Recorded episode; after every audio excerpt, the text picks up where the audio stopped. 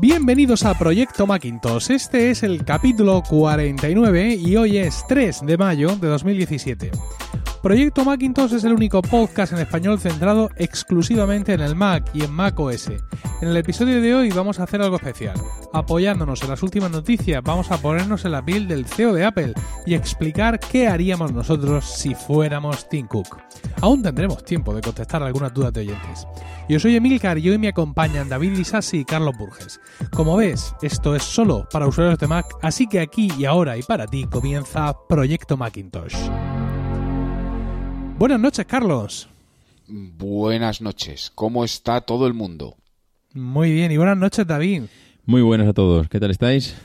Estupendo y muy contento de que estemos todos juntos. Por fin. Eh, ¿eh? Sí, sí, sí, sí. La verdad es que Empezamos bueno, a no te- parecernos...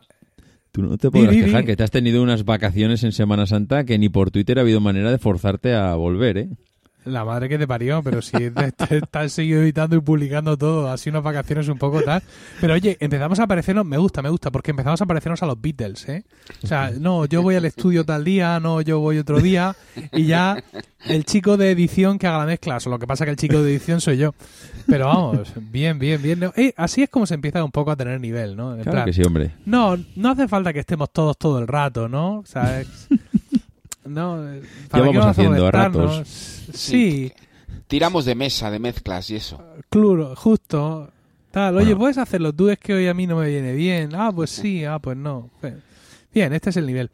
Oye, eh, lo que decía en, en- en la entrada eh, es cierto, pero es, es- es medio falso. ¿Por qué? Porque nosotros teníamos previsto este tema ya desde hace tiempo, pero realmente eh, eh, el día de ayer tuvimos dos novedades, que es el, el, el informe de resultados de Apple y también esa keynote de educación de Microsoft que seguramente han añadido argumentos a lo que cada uno de nosotros ya tenía preparado para hablar hoy y es ese ponernos en la piel de, Tim Cook pero vamos a intentar hacerlo con un poco de, de cordura es decir, no vamos a decir que sacaríamos un coche que queremos un iPhone de 200 euros o en fin, o cosas así, sino vamos a intentar realmente apostar, aportar un poco, ya que tenemos aquí a David, un poco de perspectiva al asunto y de, bueno, pues eh, partiendo del punto de partida en el que ya está Apple, ¿no? O sea, no reimaginando la empresa desde cero, pues tratar de, eh, de imaginar o de, digamos, de, de anticipar o de, de aconsejar, por Dios, eh, aunque la palabra se nos quede un poco grande,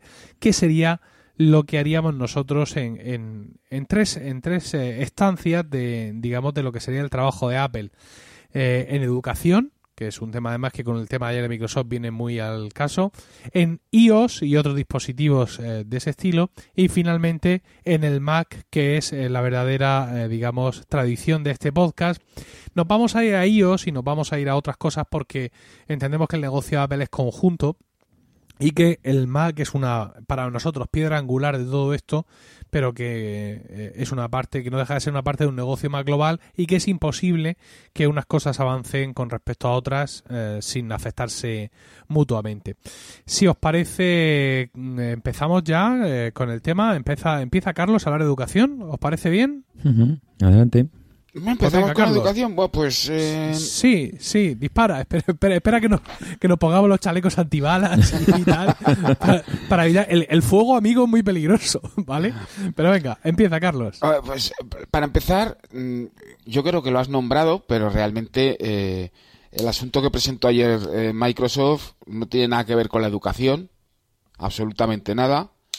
Es como decir que vas a hablar de coches y enseñas el dibujo de una rueda. No tiene absolutamente nada que ver. Educación son otras muchas cosas. Educación, por ejemplo, es eh, la gestión de dispositivos.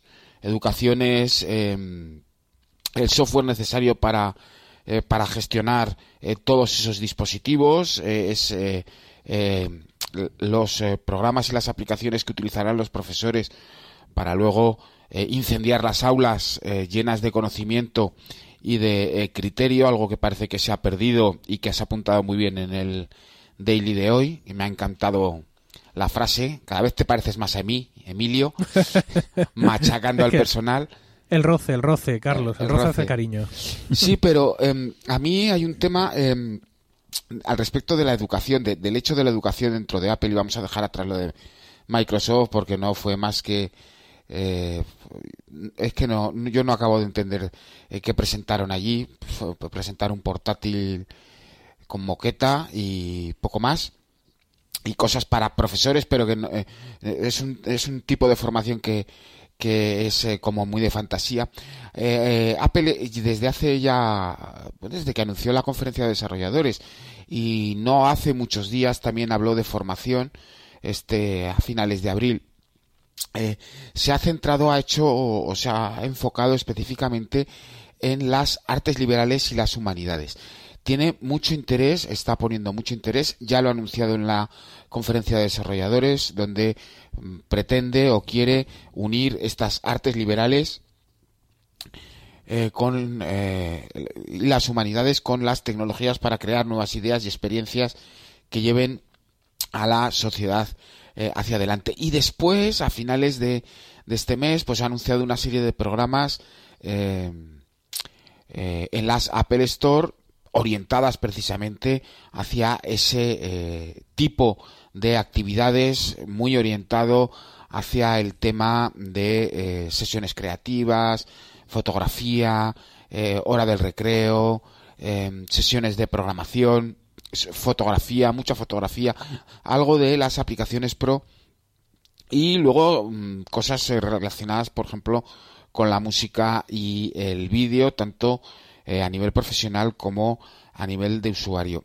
Pero, eh, y ahora viene la frase, si yo fuera Tim Cook, oh, em, yo me estoy encontrando desde ya desde hace meses y no es una apreciación mm, vista desde la perspectiva eh, global, sino que me he bajado a las trincheras al respecto de la formación, que eh, al final los usuarios eh, mm, compran los dispositivos, compran los productos de Apple y mm, conocen muy pocas características de lo que están manejando.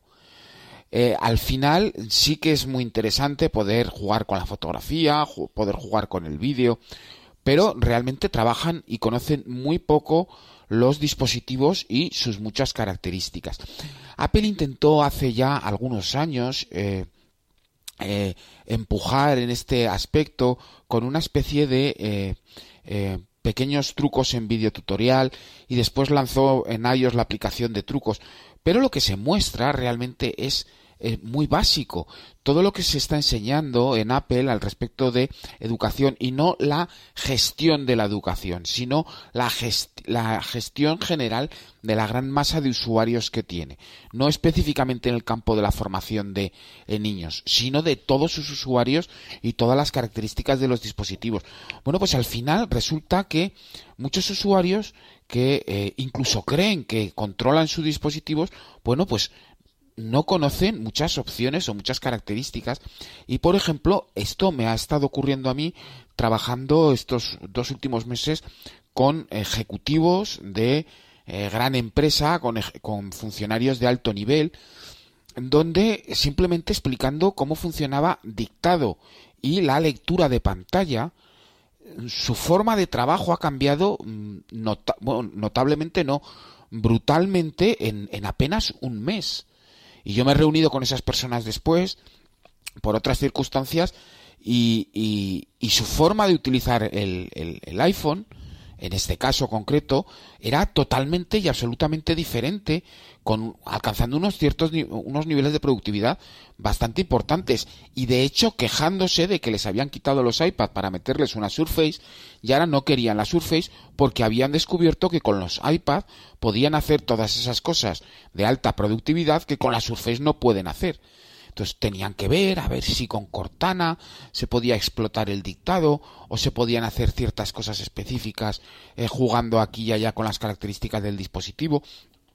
Pero el problema de la educación en Apple eh, nos estamos quedando en, en, esas artes liberales, en, eh, esa, en esas humanidades, en ese, em, digamos, nivel alto, por decir alguna forma, de la educación, pero en el nivel básico eh, realmente se hace muy poco esfuerzo y hay muchísimos millones de usuarios que no saben hacer nada con sus dispositivos. Y cuando no valoras las cosas que puedes hacer con tus dispositivos, al final te da igual tener uno que otro, porque no acabas siendo, por decir de alguna forma, dependiente de las tecnologías que has adoptado en un primer inicio.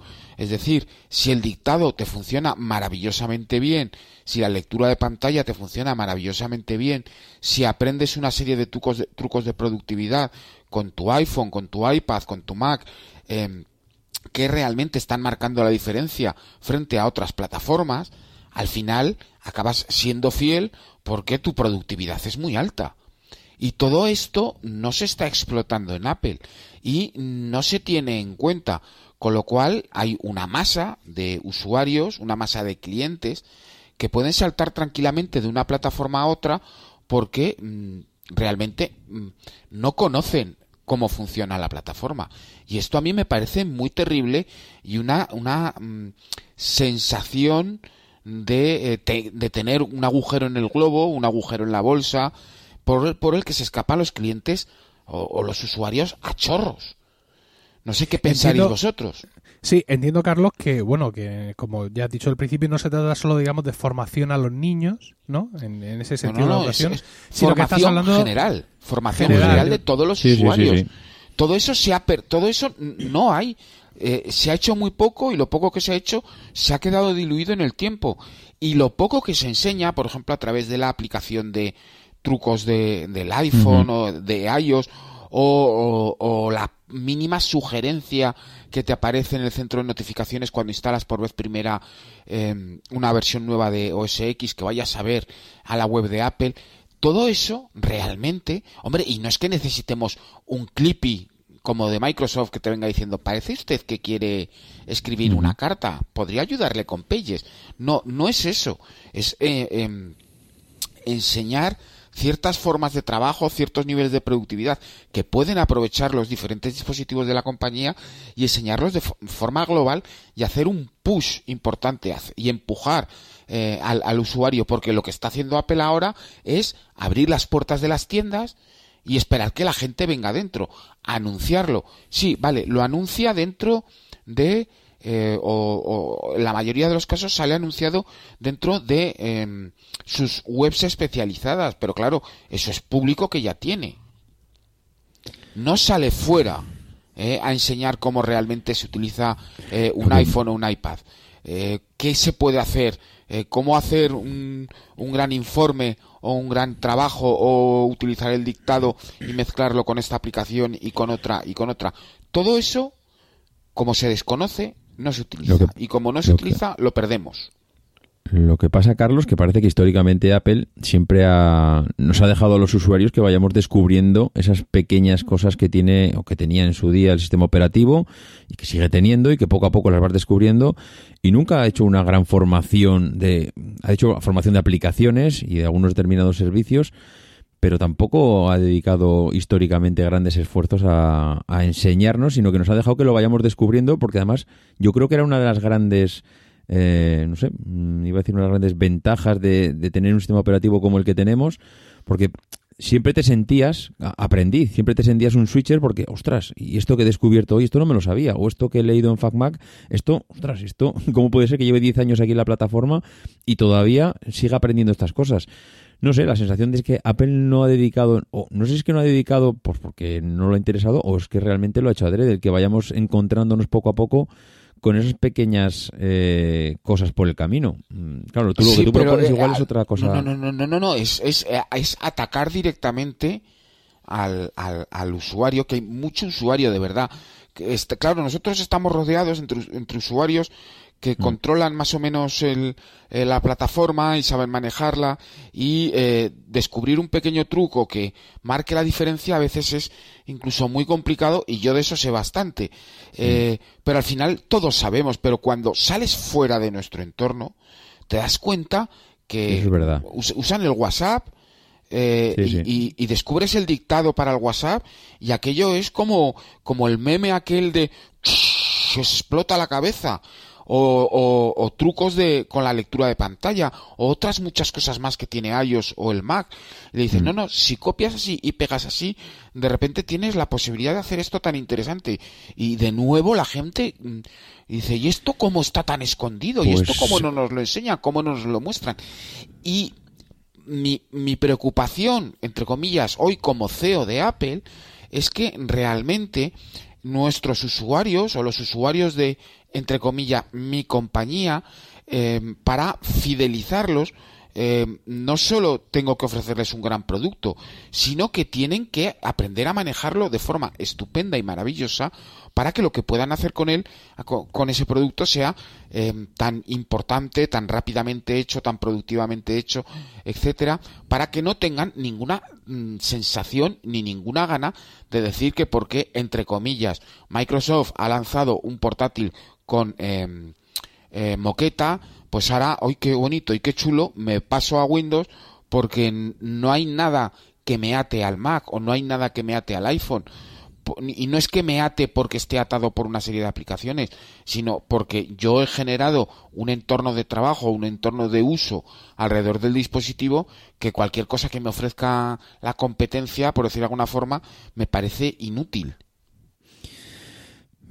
Sí, sí, yo es que mira, si te digo la verdad, creo que recuerdo a Emilio, que posiblemente en alguno de los dailies que hace, comentar que el, bueno, lo que es todo, todo el sistema operativo, pero ya no solo de, de, Mac, sino todo en general, se había complicado. Y, y, antes decías que es que los usuarios, pues prácticamente utilizamos las cosas súper básicas y, y, es verdad, porque es que cuando salió el iPhone, todo el mundo decíamos, jo, este es el teléfono que puede tener eh, mi madre o mi abuelo, porque es que es súper básico de utilizar. Y recuerdo a Emilio comentar en algún daily, decir que esto ya no es tan básico. A medida que han ido pasando los años, es verdad y puede ser que, que tengas ahí razón en que necesitamos cada vez más formación. Yo el teléfono que tenemos hoy en día y el teléfono, como puede ser el, el, sistema operativo de escritorio, cada vez no es tan sencillo de utilizar. Yo tengo esa sensación con el tema de las nubes y los datos sincronizados y todas estas historias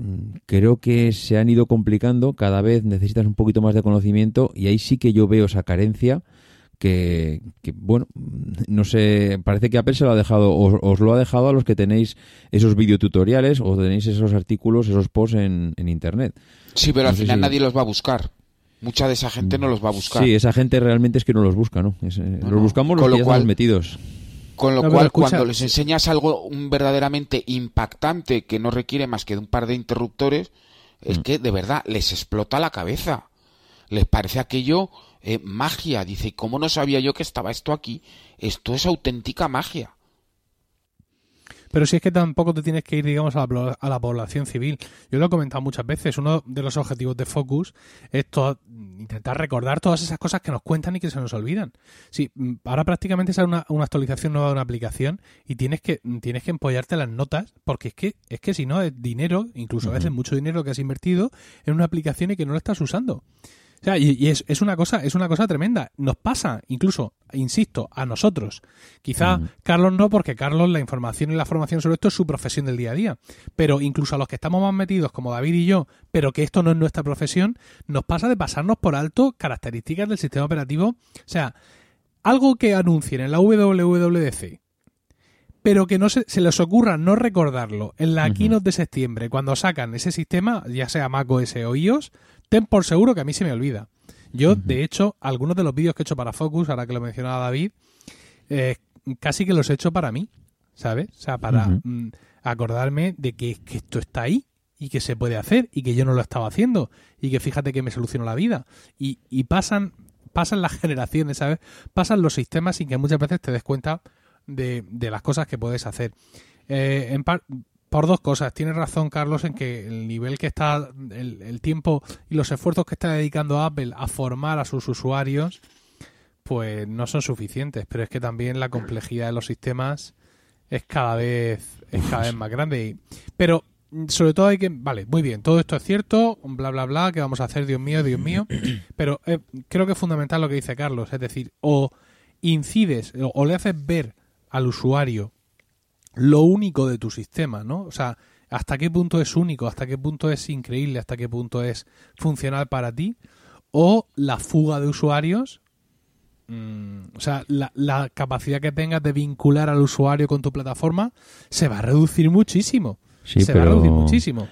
Eh, Emilio, ¿tú recuerdas que cuando nos presentan en la WWDC las características del nuevo sistema operativo, llega luego septiembre, nos hacen el recordatorio, que nos lo que decías tú, si es que nos lo vuelven a contar otra vez, que parece ser que es, oye, recordaros que esto que sacamos ahora o dentro de un mes lleva todo esto, que ya os lo contamos otra vez, y todo el mundo decimos, Buah, otra vez el peñazo que ya nos contaron en, en junio hace Pero es que ya no cuatro es, no, meses. el problema no es la web, es que el problema eh, eh, somos nosotros. Entonces, no tenemos que mirar este, este asunto desde la perspectiva de que somos usuarios que, no, que podemos em, eh, aprender y que conocemos la plataforma y tal.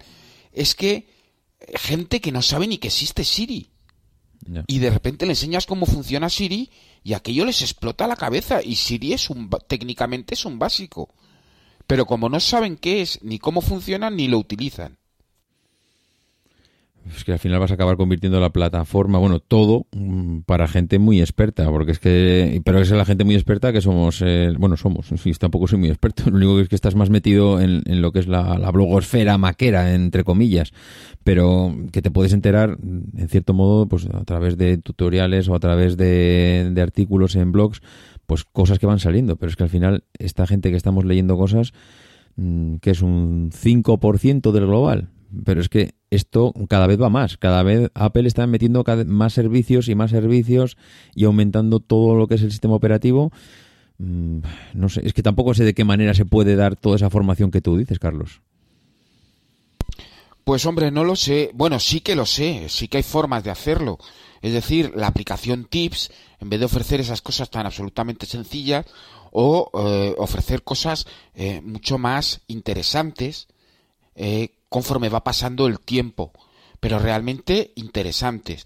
Eh, y eh, Pero eso llegaría al, al- a la claro que, civil lle- que dice hombre, Emilio, claro, sí. claro que llegaría a la población civil, evidentemente, porque si eh, tú ofreces la posibilidad de enseñarle eh, una cosa que es eh, mind blowing, es decir, que te explota la cabeza, que vuelvo a repetirlo porque para mucha gente es que te explota la cabeza, bueno, pues al final, cuando una persona ha esc- ha escrito 50 recordatorios y de repente el sistema le dice, eh, hola, soy Siri, dime, recuérdame hacer esto de tal hora a tal hora y, lo apuntaré por ti, te aseguro que la gente, después de haber hecho 50 recordatorios, dirá, "Oh, esto es muy útil, esto funciona muy bien, esto lo voy a hacer yo a partir de ahora todos los días.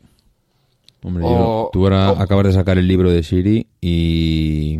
y- No, el de bueno, dictado, el de bueno, dictado. de, de dictado que y, y realmente yo tengo la sensación de que no sé utilizar o que se me escapan tantísimas cosas que tiene el sistema operativo que, que cuando ves libros como el tuyo dices, ostras, es que esto realmente se puede hacer, realmente puedo llegar a hacer todas estas cosas con una característica que tiene el sistema operativo que ni siquiera se me había, vamos, no se me pasó ni por la cabeza utilizarla hasta ahora.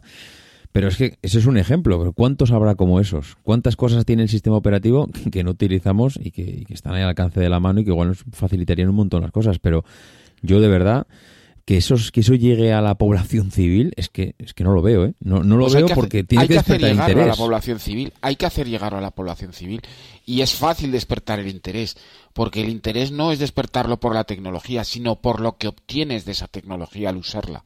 Es decir, cuando le explicas a alguien lo que es el dictado, realmente no lo entiende. O, o es muy difícil, o me parece muy raro. O, pero cuando le dices que puedes utilizar el dictado dentro de WhatsApp y, y de repente se da cuenta que no tiene que estar con el dedito tecleando un párrafo largo, sino que suelta una parrafada y esa va directamente al WhatsApp, entonces la gente cambia el chip porque no es hay que enseñar las tecnologías, hay que enseñar el resultado de las tecnologías para que el propio usuario sea el que quiera usarlas. Esa es la forma de, Sí, pero al de- final- de obtener resultados. Cuando tú te compras un, Mac, vas allí al Apple Store, te dicen, "¿Ti- ¿controlas la plataforma? No, mira, pues hay un taller tal día, tal día, tal día. Pues yo creo que ahí te puede, yo creo que es el primer punto de entrada para una pequeña formación y realmente yo creo que a la gente eso le gusta y creo que es interesante. Lo que igual ya dejar en manos del usuario el, el que se forme el solo en base a unas aplicaciones o a unos incentivos que le vamos soltando a través de la pantalla, ah, yo creo que eso igual no termina de enganchar tanto como el propio taller allí. la gente no va a talleres. ¿No? La gente no va a talleres. De 50 mm, tíos que le vendas un Mac, te irán al taller dos porque mucho tiempo, porque me viene muy mal, porque hoy eh, tal día, uy, qué fatal, ahora no me apetece, lo que sea. De nuevo, hay que, hay cosas que son realmente eh, eh, interesantes y que les va a poder permitir ese, es, que les va a explotar la cabeza para que en un momento determinado ellos mismos se tiren a la piscina cuando lo vean funcionar. Es realmente así como hay que darle un empujón a esto. Y no sé si nos estamos alargando demasiado, porque yo sé que es un tema interesante, pero, pero mm, yo como Tim Cook empujaría notablemente la formación no a nivel de, evidentemente es muy interesante la fotografía, el vídeo y tal, sino eh, empujaría la formación eh, a nivel de usuario, de consumo de la calle, para empezar a generar auténticos eh, usuarios del producto y no compradores del producto. Bien, pues ese es el, consejo, por así decirlo, final. De esa manera, eh, Carlos lo ha, lo ha formulado, ¿no? Eh, eh, digamos, contrariamente a lo que pueda parecer el titular de su intervención, más allá de lo que es la educación, de si los Chromebooks, que si los iPad y tal, ampliarlo, digamos, a lo que es la formación del, del usuario en general a todos los dispositivos de Apple. Y vamos a ver, David, tú, ¿cómo ves lo que te ha tocado? El tema de iOS y otros dispositivos. Eh, mm, bueno, ¿en, pues qué posición ves que está? Eh, bueno, partimos de un, de, una, de un punto de partida muy interesante y es que Apple no es una empresa familiar. Con lo cual ya cuenta con tu cuenta con tu beneficio porque tú las empresas familiares no las puedes ni ver. Como ya nos has dejado claro en perspectiva en numerosas ocasiones. Qué exagerado, No, narices. En cuanto a la vida es una empresa familiar ya son palos. No sé qué, los cuñados no tienen ni idea, al final los hijos dilapidan. El, o sea, es una cosa espectacular.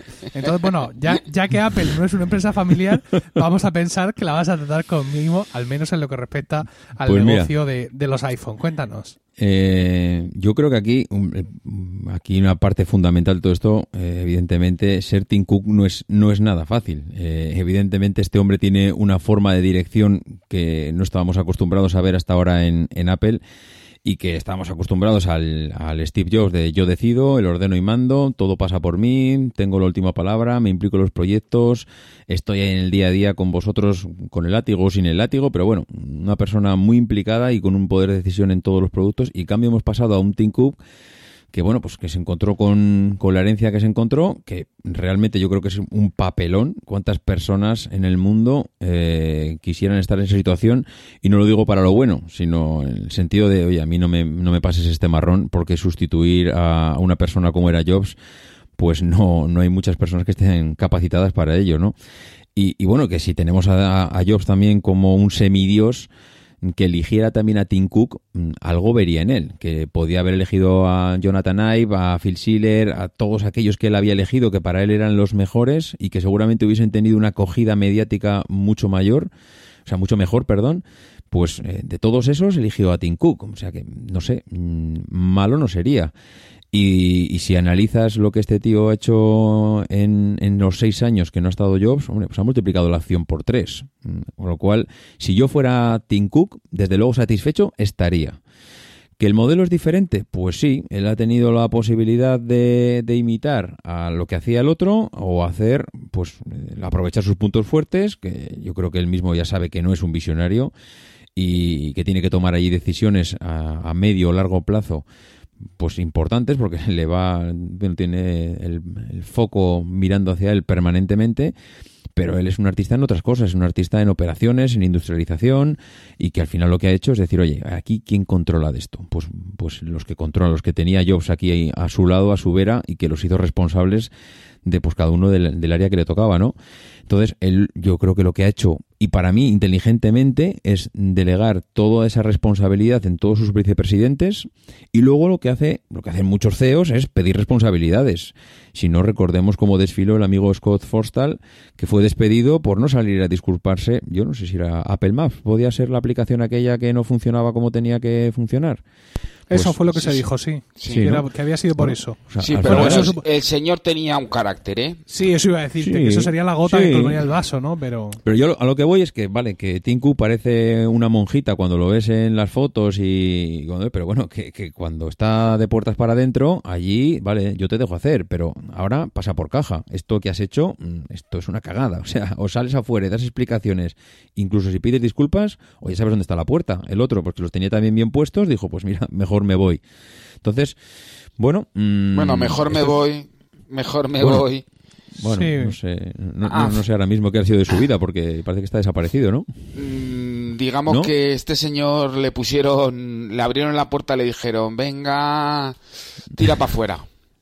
sí, ¿no? Le, le Sí. animaron a salir.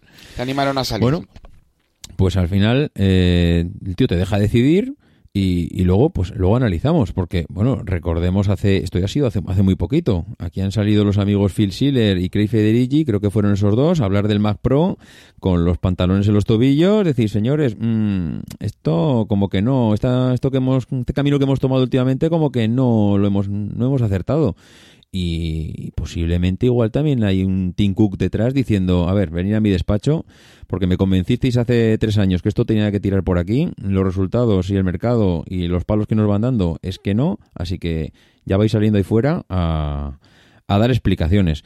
Y con esto lo que quiero decir es que al final este tío, eh, el señor Tim Cook, pues está tomando un- las riendas de una empresa que sigue yendo de maravilla, con un estilo de dirección que no tiene nada que ver al que tenía su predecesor, pero que a nivel de, de- de- de- a nivel económico, a nivel de dólares, esto va como un tiro. Y, y para mí está en uno de los mejores momentos financieros, ventas y historias que han salido estos últimos días aparte, que para mí, bueno, esto sube y baja en función de la época del año y todo, pero sigue siendo puntera en innovación, con una posición envidiable y, y ya han pasado ya seis años de la muerte de Jobs, ¿eh? que no es que digas, no, es que esto ya viene de antes de ayer. O sea, yo creo que, vamos, a, a nivel de CEO, como accionista de, como un accionista de Apple, la gente tiene que estar, vamos, yo estaría contenta. ¿Y qué haría yo si fuese este tío a día de hoy?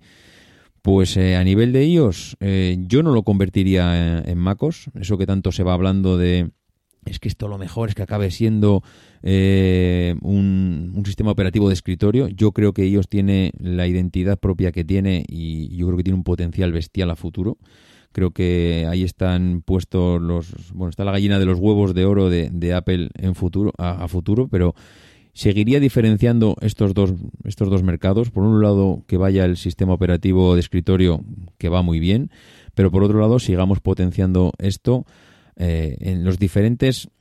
Claro, es que aquí yo le haría o, lo potenciaría en un futuro eh, de una manera en función del dispositivo. Yo intentaría que, que hubiera una base, no sé si un 70, un 80, un, un 60% de iOS que, que fuese común para todos, que esté ese núcleo central, ese core que sea pues eh, el alma mater de, de todos los dispositivos que lo tengan que emplear, pero a partir de ahí haría una diferenciación y haría una segmentación para que cada dispositivo tenga lo mejor que pueda aportarle iOS y, y potenciarlo, ¿no? Porque, por ejemplo, en el iPhone seguiría con esa estrategia actual porque soy un convencido de que bueno, que, que, el iPhone es el dispositivo que vamos a tener los próximos 50 años. Yo siempre pongo el ejemplo de la televisión, que ha sido, bueno, que, el iPhone es el, el, es la televisión del siglo XXI.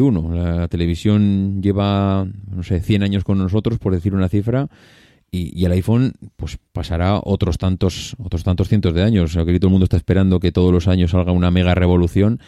Y, y, lo mismo que en la televisión hemos ido viendo cómo hemos pasado del blanco y negro a la televisión en 3D, pues aquí en el iPhone, pues todos recordaremos cómo empezáramos con el iPhone 2G y, ahora mismo pues hablamos con pantallas 3D, con sensores de huella y, y para mí, vamos, el, el, iPhone seguirá su seguirá su peregrinaje durante muchos y muchos años. Entonces, yo seguiría con esa estrategia que, que siguen a, que siguen con el iPhone de bueno seguir añadiendo sensores, seguir potenciando el tema del asistente personal. Creo que Siri tiene mucho que decir a futuro. Mm, le dará la vuelta que lo tenga que dar. Si tienen que comprar otra empresa la comprarán y si tienen que hacerlo internamente lo harán. Pero para mí es clave seguir añadiendo chucherías al iPhone a nivel tecnológico y a, y a nivel de software. Y, y creo que el iPad tiene que seguir ese, ese camino poco a poco independiente. Ya me gustaría que este año se empiecen a ver cosas diferentes. Eh, Emilio siempre lo ha dicho con el tema del iPhone y el iPhone Plus, que le gustaría una interfaz diferente. Yo no sé si ahí Apple va a hacer muchos esfuerzos, pero yo si fuera Tim Cook sí haría esfuerzos en diferenciar el sistema operativo en 5 o 10 años, que cada vez se vea una separación mayor entre el iOS del iPhone y el iOS del iPad.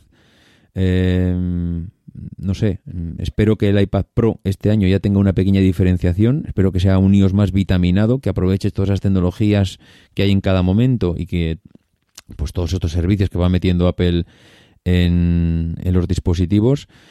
Y mm, creo que hay muchos profesionales, también es verdad que hay muchos tipos de profesionales, hay unos que necesitan un MacBook, hay otros que necesitan un Mac Pro y hay otros que solo necesitan un iPad.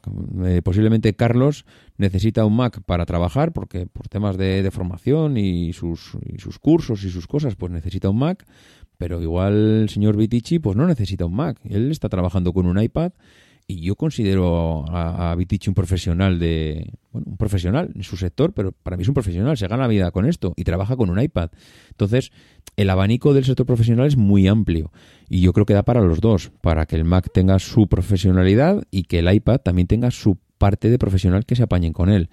Entonces, mm, esas dos partes yo potenciaría por ahí iOS eh, cada vez más vitaminado y sin mezclarlo con el Mac, o sea, que tenga su propia identidad. Y luego... Espera, David, un, segundo. A colación de lo que estás mencionando, eh, lo que tú dices de diferenciar el iOS del iPad más, yo, yo lo veo lo veo a fecha de hoy imprescindible, pero no por hoy, ¿sabes? O sea, sino por, anticiparse. Eh, cuando eh, Apple sacó su iPhone nos demostró que estaba muchos años por delante de la competencia.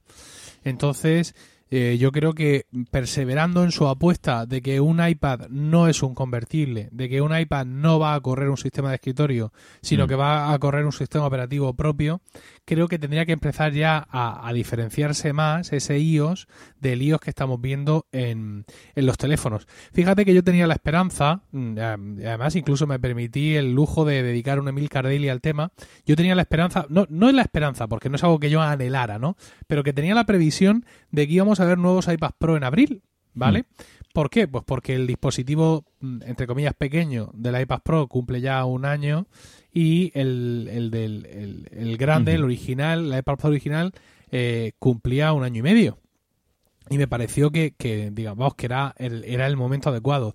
Y no solo no, no tuvimos eso, sino que además durante esa época en la que yo esperaba esa convocatoria de la keynote, eh, Apple me sorprendió a mí personalmente con una, con una serie de campañas publicitarias fomentando el iPad y el iPad Pro.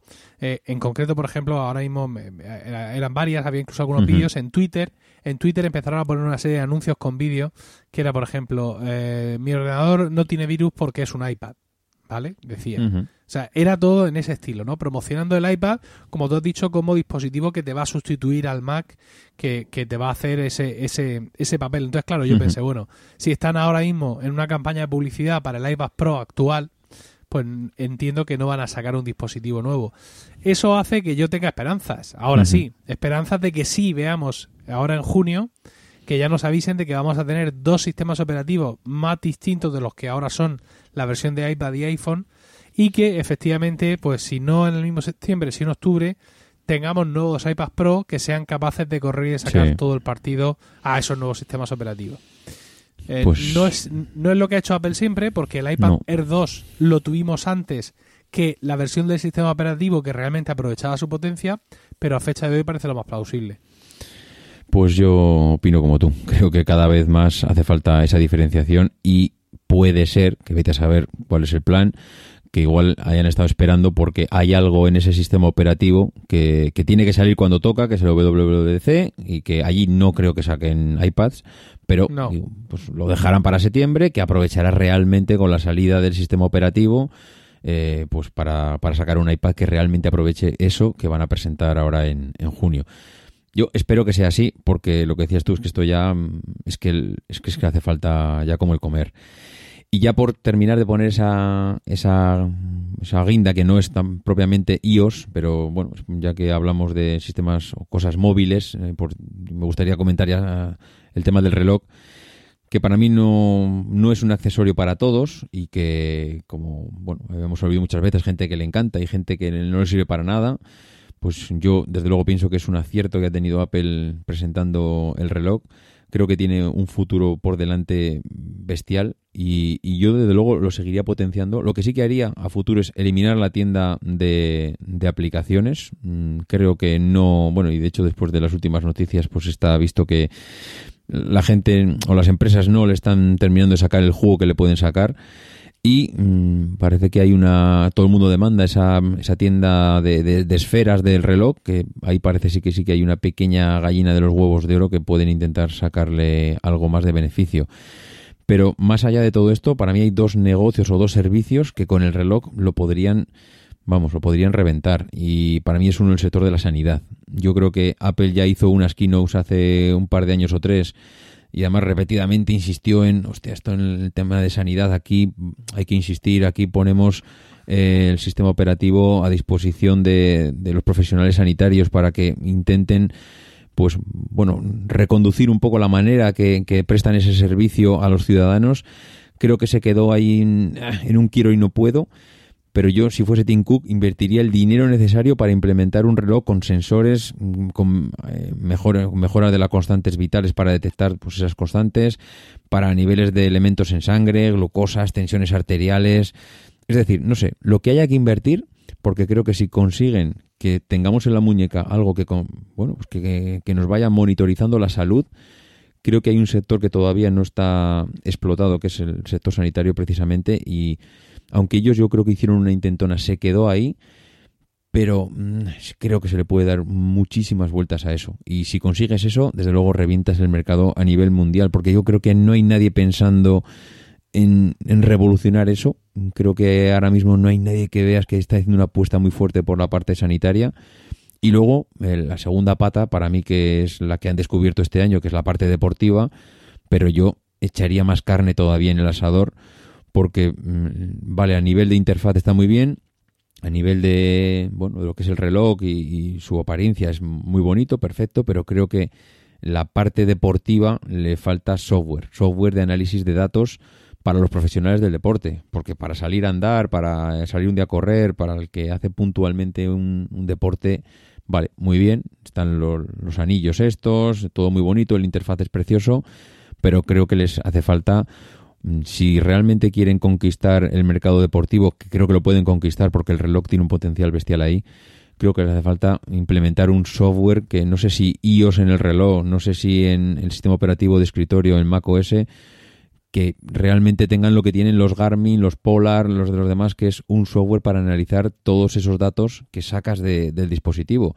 Porque si, si ves el interfaz que tienen el resto de la competencia a nivel deportivo, es pésimo, o sea, pero pésimo. Y, Apple precisamente donde les ganaría la batalla es con los interfaces y, les falta eso, el coger todos esos datos que tiene el reloj y ponerlos en pantalla y que tú puedas analizar hasta el último detalle.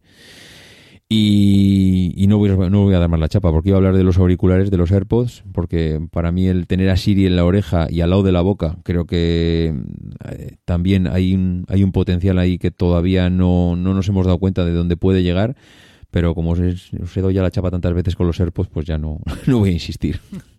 Bueno, entonces, resumiendo, tú, si tú fueras Tim Cook con respecto a si iOS... Si fuera Tim Cook, mantendría un, un sistema operativo con un 70% común para todas las plataformas y a partir de ahí, el 30, el 40, el 20, lo que sea, diferenciarlo cada vez más unos entre otros, que aprovechasen las características propias del, del dispositivo y intentar pues mantener esas dos líneas, mantener el Mac, mantener iOS, pero con iOS fuerte, un iOS muy fuerte a futuro y seguir potenciando el reloj para hacer una apuesta muy fuerte en el sector sanitario y en el sector deportivo.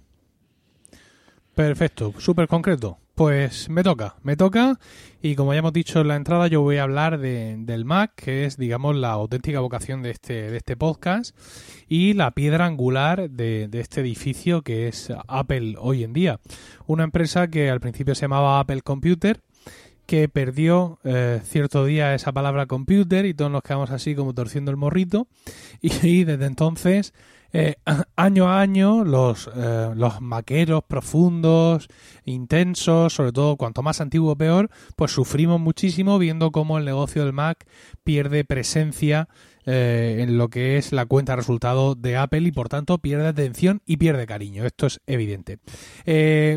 por mencionar, antes de, empezar con un análisis un poco más concreto, cuando Jobs le dejó la, empresa a, a Cook, antes de morir Jobs, es decir, porque eh, Jobs dimitió como CEO ya definitivamente, le nombraron presidente del Consejo de Administración y Tim Cook eh, fue nombrado CEO eh, como un mes o me parece, no creo que algo más de la muerte de Jobs.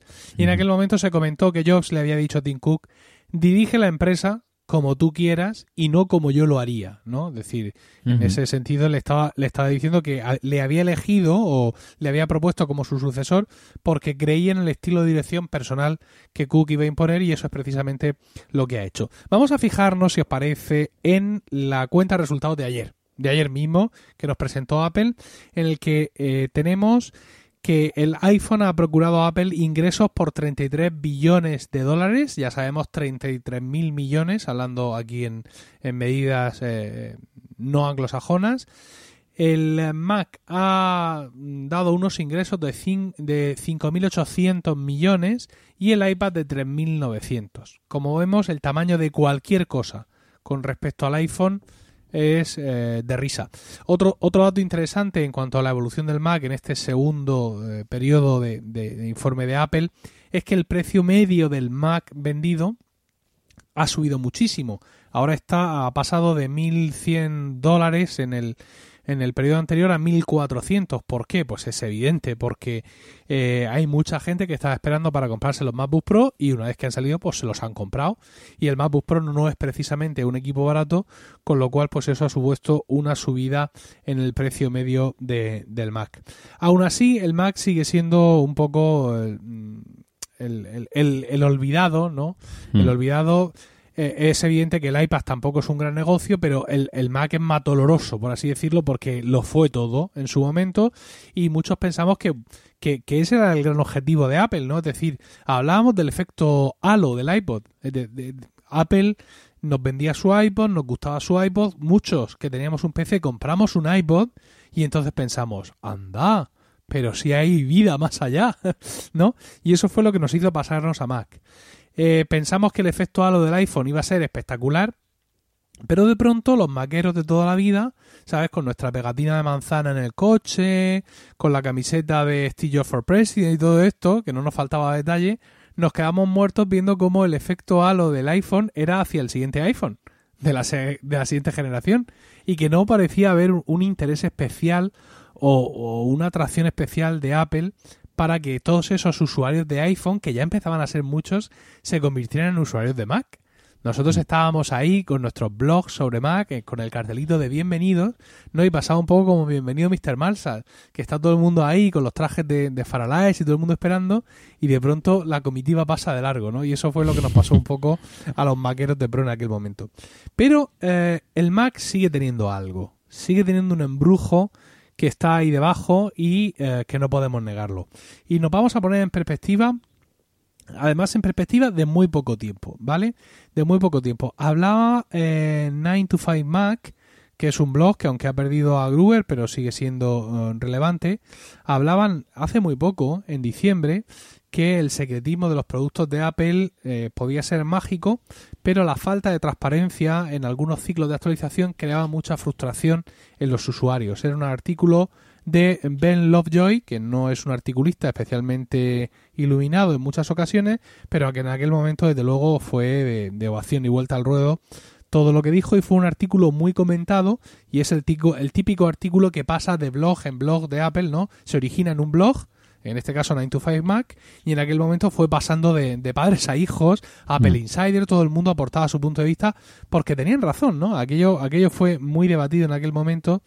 Y, digamos que era un poco el, elevar el tono de la propuesta, ¿no? El, de la protesta, es decir, mm, ya está bien, ¿no? Yo, yo en aquel momento, en diciembre, publicaba un Emil Daily que se llamaba No pueden esperar y estaban muy excitados porque Apple salió un poco a colación de todo aquello para decirlo de siempre, ¿no? Que, bueno, tenemos unas cosas ahí, unas novedades, que esto va a ser fantástico y maravilloso.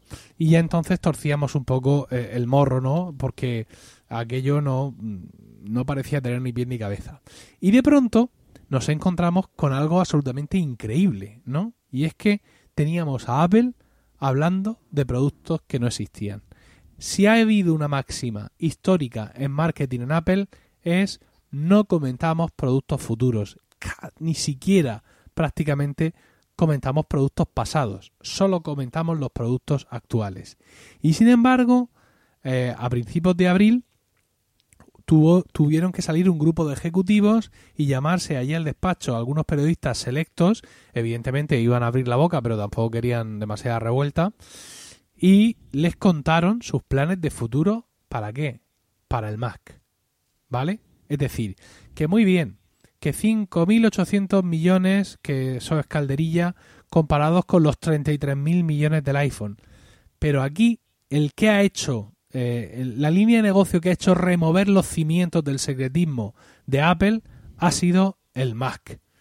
Si esto fuera otro tipo de podcast, ahora mismo habría metido aquí un efecto de, aplausos, ¿sabes? Y de, y de piruetas y de todas estas cosas. Pero bueno, lo vamos a dejar. Vamos a. Creo que con mi grandilocuencia tenemos bastante. Sí, sí. Te has quedado, te has quedado solo. Ah, ahí está. El Mac. Ha sido el Mac el que ha hecho que esta gente salga y diga: Vamos a hacer a futuro esto, esto, lo otro y lo demás allá, ¿no? O sea, yo a mí todavía no se me han cerrado las heridas de que me hice de pincharme para ver si sangraba. esto fue 5 eh, de abril, ¿vale? Y estamos a 3 de mayo. Ha pasado ya un mes, fíjate, las tronaeras que se dice aquí en Murcia, que me hice. Entonces eso me da a entender a mí que efectivamente el Mac sigue teniendo su embrujo, mm, sigue teniendo su magia, sigue teniendo, es lo que ha hecho, como tú también has anticipado, David, al principio de tu, de tu sección, que decías tú, oye, puede que Tim Cook haya llamado a estos tíos a su despacho y mm. les haya dicho, oye macho, salid a decir algo porque esto clama al cielo. Hablaban algunos analistas de que, de que se estaban, de que había muchísima presión interna a nivel del Mac, ¿no? Tú no, realmente no se genera toda esta presión. No, no, ah, no te pasa, no pasas por encima de una máxima de marketing legendaria de la empresa si realmente no es un negocio que te importe. Y entonces vemos aquí que efectivamente el negocio del Mac es más importante culturalmente en Apple de lo que en un principio parecerían esos 5.800 millones de dólares comparados con los 33.000 del iPhone y sobre todo comparado con la atención real, con el cariño que hemos sentido que Apple le daba a, a, la, a la gama. Eh, mi consejo para Tim Cook, pues muy sencillo. Eh, ya lo has visto, dale amor al Mac. O sea, el, todo el amor que le des al Mac se te va a devolver centuplicado. O sea, hay muchas cosas que, que se hacen en, o que se pueden hacer primero en el Mac. Es mucho más fácil implementar determinadas tecnologías, determinados flujos en un sistema en el que no tienes pega de interfaz porque tienes un monitor grande, un teclado lleno de teclas por todas partes y un ratón o un trackpad, lo que tú prefieras. Ahí puedes hacer algo más antes de luego irte a la reducción de, del iPhone. Eh, hay usuarios que quieren comprar Mac. Fíjate, los MacBook Pro. Es que estaba eh, la gente ansiosa. O sea, ha subido 300 dólares el precio medio del Mac vendido. Todo esto para los que dicen que si la Touch, esto ya lo ha defendido aquí Carlos, ¿no? Que si la Touch Bar, que si la batería, cho, cho, cho. Ahí lo tienes. ¿Vale? Se está vendiendo. Independientemente de que haya gente que lo devuelva, que no esté contenta, porque de todo tiene que haber, ¿no? No todos tenemos por qué ser felices con lo que nos haga cada Apple. Pero mm, es un mercado que está ahí. Fíjate tú la tinta que ha movido ese futuro eh, Mac Pro que ya nos dicen que nos van a sacar. Entonces yo creo que, Apple de alguna manera se ha equivocado en estos años mm, mm, dejando sin atención la gama Mac y que realmente eh, creo que, mm, bueno, está más allá de cualquier consejo que les podamos dar porque creo que con esta salida que han hecho en público ya han visto su error. Y es, y es importante, quiero decir, es casi la única vez en la historia que ellos han reconocido públicamente un error, ¿no? Saliendo a contarnos sus planes de futuro. Y yo si pudiera pedir, pediría algo más. O sea, ya que, ya que sabemos que van a sacar nuevos iMac, ya que sabemos que la gama de portátiles no necesitan consejos, porque es el, el Mac más vendido, es siempre un Mac portátil, y sabemos que ahí están innovando, ahí tenemos el MacBook, este MacBook del que disfrutamos, yo el modelo actual, eh, David el, modelo el modelo antiguo, ¿no? Ya un poco el modelo anciano, podrías decir, el modelo vetusto. Ah, en portátiles no necesitan consejos, en sobremesa ya sabemos que tendremos nuevos iMac, que tenemos, tenemos nuevos Mac Pro, danos un Mac Mini, Tim Cook. Queremos un Mac Mini con un i7 a cuatro núcleos como el que sacaste en 2012. Tim Cook, métete a Wallapop, Tim Cook, y verás, y verás como ese Mac, esos Mac Mini con i7 de cuatro núcleos de 2012, macho, no bajan de precio. ¿Vale? La gente te los vende 100, 200 euros como mucho más baratos de los que les costaron hace cinco años, Tim Cook. No te pierdas ese dinero, ¿vale? Ese dinero que nos estamos dando entre nosotros podría ir a Apple.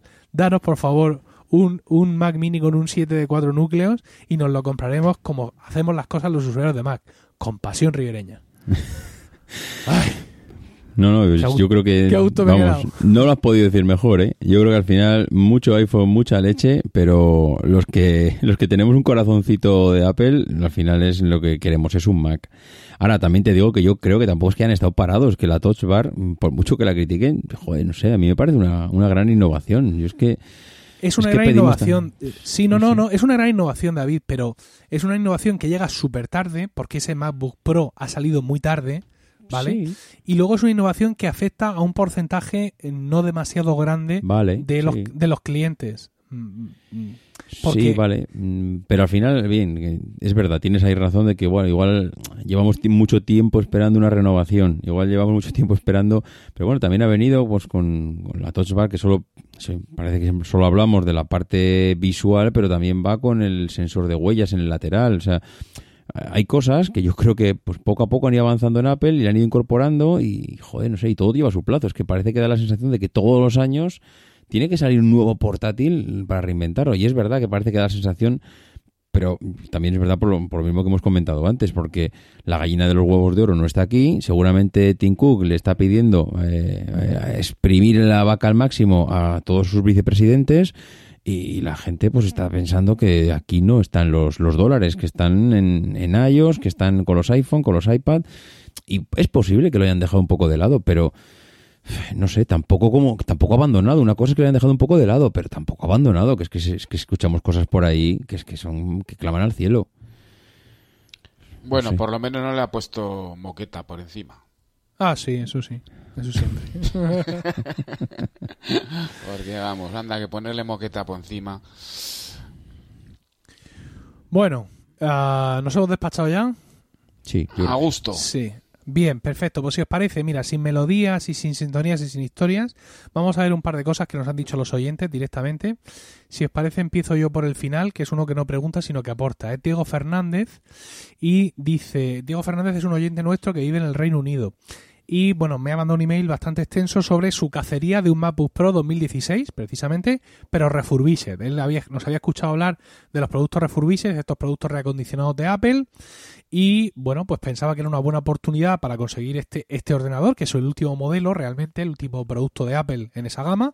Y efectivamente, pues el tío tejió ahí una, una, red tremenda y consiguió eh, su MacBook Pro de 2016 refurbished a un precio muy interesante. Incluso ha generado su propia teoría sobre qué productos de Apple refurbished te los venden en una caja de cartón y cuáles te los venden en una caja blanca. Pero eh, cito su, su comentario porque eh, me habla de una página web que yo no conocía, aunque existe desde hace 10 años, y es Refurb Tracker. Esto se escribe Refurb como refurbished en inglés, es decir, R-F-U-R-B. En las notas del programa tenéis el enlace, guion medio tracker.com. ¿Y qué es lo que pasa? Mm, ya hemos explicado que los productos reacondicionados mm, son los que hay, los que hay en el momento. Coge Apple, reacondiciona uno y lo pone a la venta. Te lo compras tú, pues ya no está a la venta, ¿vale? Ya no hay 50 esperándote, por así decirlo. Entonces lo que hace esta página web es que te permite eh, buscar, ¿vale? Te permite seleccionar un Apple Store, te permite seleccionar un tipo de producto eh, reacondicionado y te permite buscar unos intervalos de precio y que eso te lo envíen por correo electrónico. Esto es fantástico. Diego usó esta página web para, para esta cacería que hizo y pues le fue de, muchísimo interés porque además es una página que pues con estadísticas y con otros datos que, te añade pues te permite conocer mucho eh, de todo esto. Entonces si tenéis interés en un Mac reacondicionado, ahí os dejáis las notas en el enlace del programa refurb-mediotracker.com. Y vamos ya con lo que de nuestros oyentes es ya una duda, que es lo que nos plantea José PG, que nos habla de el interfaz Thunderbolt y me dice eh, que cuando salió el primer disco Thunderbolt, dice no te voy a decir la fecha porque no tengo ni idea, pero viene a colación de que nadie se ha percatado de que estos discos tan fantásticos van por su versión 3 y siguen siendo carísimos. ¿Por qué ponen esta tecnología en los Macs si nadie la va a utilizar por estos precios? ¿Podré algún día conectarle a mi iMac de 2016 un disco Thunderbolt? o quizá mm, solo puedas adquirir un Thunderbolt versión 1 cuando ya vayan por la versión 14. Sinceramente, a este paso me temo que jubilaré este iMac sin haber catado ni uno solo. No entiendo por qué después de tanto tiempo sigue siendo tan poco competitivo, evidentemente, en precio. Discúlpame el rollo, pero cuando me compré mi iMac estaba ilusionado pensando en que podría saborear las miles de la velocidad y veo que era solo una utopía. Esto es lo que nos comenta José sobre los discos Thunderbolt, ¿no? Que efectivamente no han evolucionado en precio como cabría de esperar. Carlos, ¿qué explicación? Me lo pido, sí, sí, no, me lo iba a pedir. Hombre, vamos a ver. Eh, eh, Thunderbolt no es solo discos. Thunderbolt es otras muchas más cosas. Independientemente de que por debajo estemos utilizando eh, mini DisplayPort y que tengamos salida para monitores, eh, de acuerdo que el problema del Thunderbolt no es la propia Apple en sí, es que es un desarrollo conjunto de Apple con Intel y el, el, el interfaz, el hardware de la interfaz el royalty que corresponde al hardware de interfaz es y el chip que gestiona Thunderbolt es muy caro, Intel lo cobra muy caro. Eh, entonces es eh, evidentemente el precio sube sube mucho no es por el almacenamiento en sí ahora por ejemplo qué productos hay Thunderbolt muy interesantes de precio y que eh, por ejemplo se puede utilizar en un, en un iMac o por ejemplo yo lo estuve utilizando mucho tiempo en un Mac Mini bueno pues yo tenía un dock y gracias a ese dock Thunderbolt eh, algo que no hubiera podido tener ni con USB ni con ningún otro interfaz, pues tenía tres puertos USB más, una salida fireware, otra salida em, para un monitor, una salida de audio y una salida de vídeo, incluso una salida de Ethernet. Y me costó aquello 200, 200 eh, euros, con lo cual mm, ampliaba notablemente el comportamiento y el rendimiento.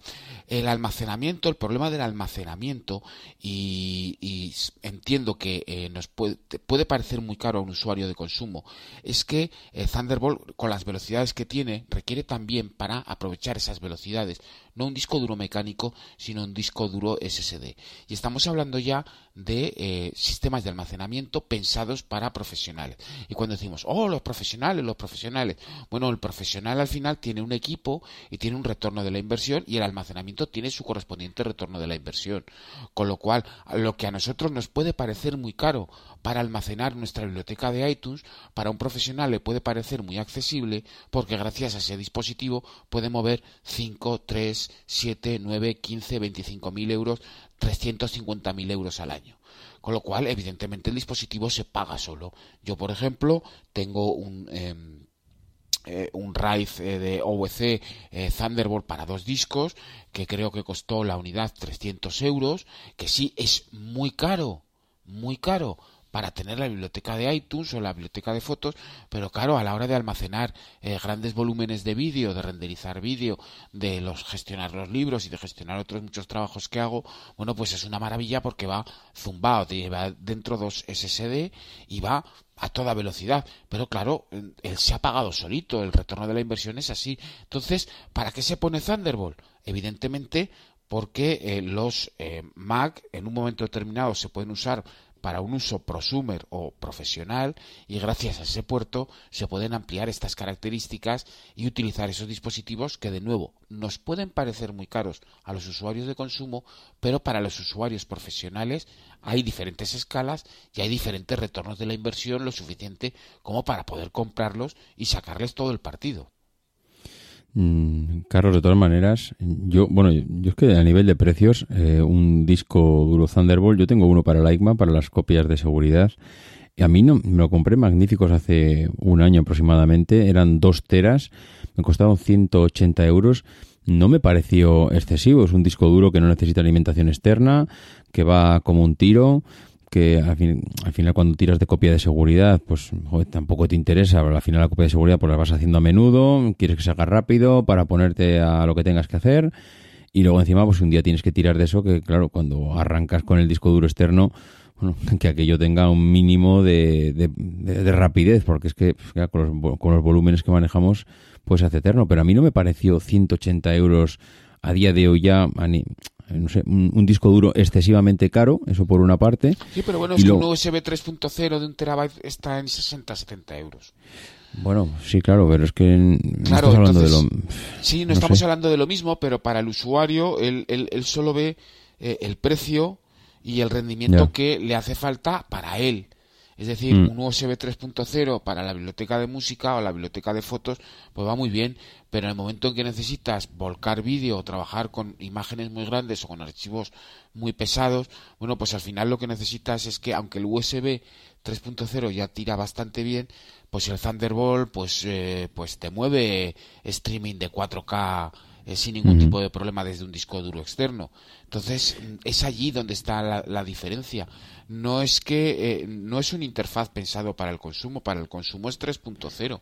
Suerte que en la mayoría de los ordenadores hay eh, Thunderbolt 1, 2 y 3 para que en un momento determinado mm, si puedes si das el salto das el salto por lo que sea con tu ordenador desde el consumo al semiprofesional o incluso al profesional, no tengas que vender ese ordenador para comprarte uno que tiene puertos Thunderbolt para poder comprarte un dispositivo Thunderbolt porque es lo que necesitas para producir a gran velocidad. De todas maneras, no le ha podido pasar a Thunderbolt que cuando nació y se fue y fue creciendo, de repente nace otro niño pequeño que se llama USB-C y que de repente y empieza a no sé, a, tapar las bondades. Sí, pero USB-C al final no es más que USB 3.0 con un mm. pincho que es diferente. Con lo cual las velocidades de USB-C son las mismas que las del 3, de USB 3.1. El tema del conector, no, el tema del conector es que con ese conector se admiten otros muchos protocolos ah, y se admite Thunderbolt 3 con el mismo dentro del mismo interfaz, pero eso no quiere decir que porque haya cambiado el pincho haya cambiado el protocolo. ¿De acuerdo? Eso es, eh, son dos temas absolutamente diferentes. Sí, pero parece como que ha eclipsado un poco el desarrollo de Thunderbolt si no hubiésemos tenido el USB-C. Mm, yo creo que si no hubiese habido este nuevo conector, mm, Thunderbolt yo creo que hubiese, no sé, eh, hubiese explotado mucho más a nivel de dispositivos. Thunderbolt está ahí, o sea. Sí, Thunderbolt 2, Thunderbolt 3 siguen estando allí y siguen estando ¿Tú crees que sale un iMac, un iMac nuevo tendrá un Thunderbolt? O no, los iMacs nuevos que vengan vendrán con conectores USB-C. Y, todos ellos con Thunderbolt. y todos ellos con Thunderbolt 3 porque el chipset vendrá colocado así o vendrá con dos puertos USB-C para USB y dos puertos que serán USB-C, vídeo eh, eh, y Thunderbolt es decir, mini DisplayPort y Thunderbolt eso más o menos o los cuatro o los o dos y dos, o cuatro y dos, etcétera, pero eso va a ser así. Lo que pasa es que Thunderbolt, por su propio funcionamiento, tiene un tipo de usuario que es muy diferente al usuario de consumo. O sea, que no crees que Thunderbolt esté muerto. No, no, no, no, Thunderbolt no está muerto. Si no, no hubiéramos visto la versión 3, ni veremos la versión ni, ni hubiéramos visto la versión 4 más adelante. Porque en, en vídeo, en audio, en fotografía, muchos usuarios lo están utilizando e incluso ahora es cuando empieza a ser accesible en precios. No, sí, por eso decía yo lo de los precios, que a mí, vale, que es, más caro que el USB 3, que, todos sabemos que al final es una tecnología, es un protocolo que, bueno, pues requiere un desembolso mayor, pero que tampoco ya son los precios de hace tres años, cuando, tres o cuatro años cuando salió esto. Yo creo que empiezan a ser, bueno, más o menos accesibles. Aquí termina Proyecto Macintosh. Gracias por el tiempo que habéis dedicado a escucharnos. Tenéis nuestro dato de contacto en emilcar.fm barra Proyecto Macintosh, donde también esperamos vuestros comentarios. El próximo programa será dentro de 15 días y hasta entonces no dejéis de visitar fac-mediomac.com para manteneros al tanto de tutoriales, novedades e información sobre el Mac y Mac OS. Was a photograph of an early morning country road, the kind you might find yourself hitchhiking on if you were so adventurous. Beneath it were the words, Stay hungry, stay foolish. It was their farewell message as they signed off Stay hungry, stay foolish. And I have always wished that for myself. And now, as you graduate to begin anew, I wish that for you. Stay hungry, stay foolish. Thank you all very much.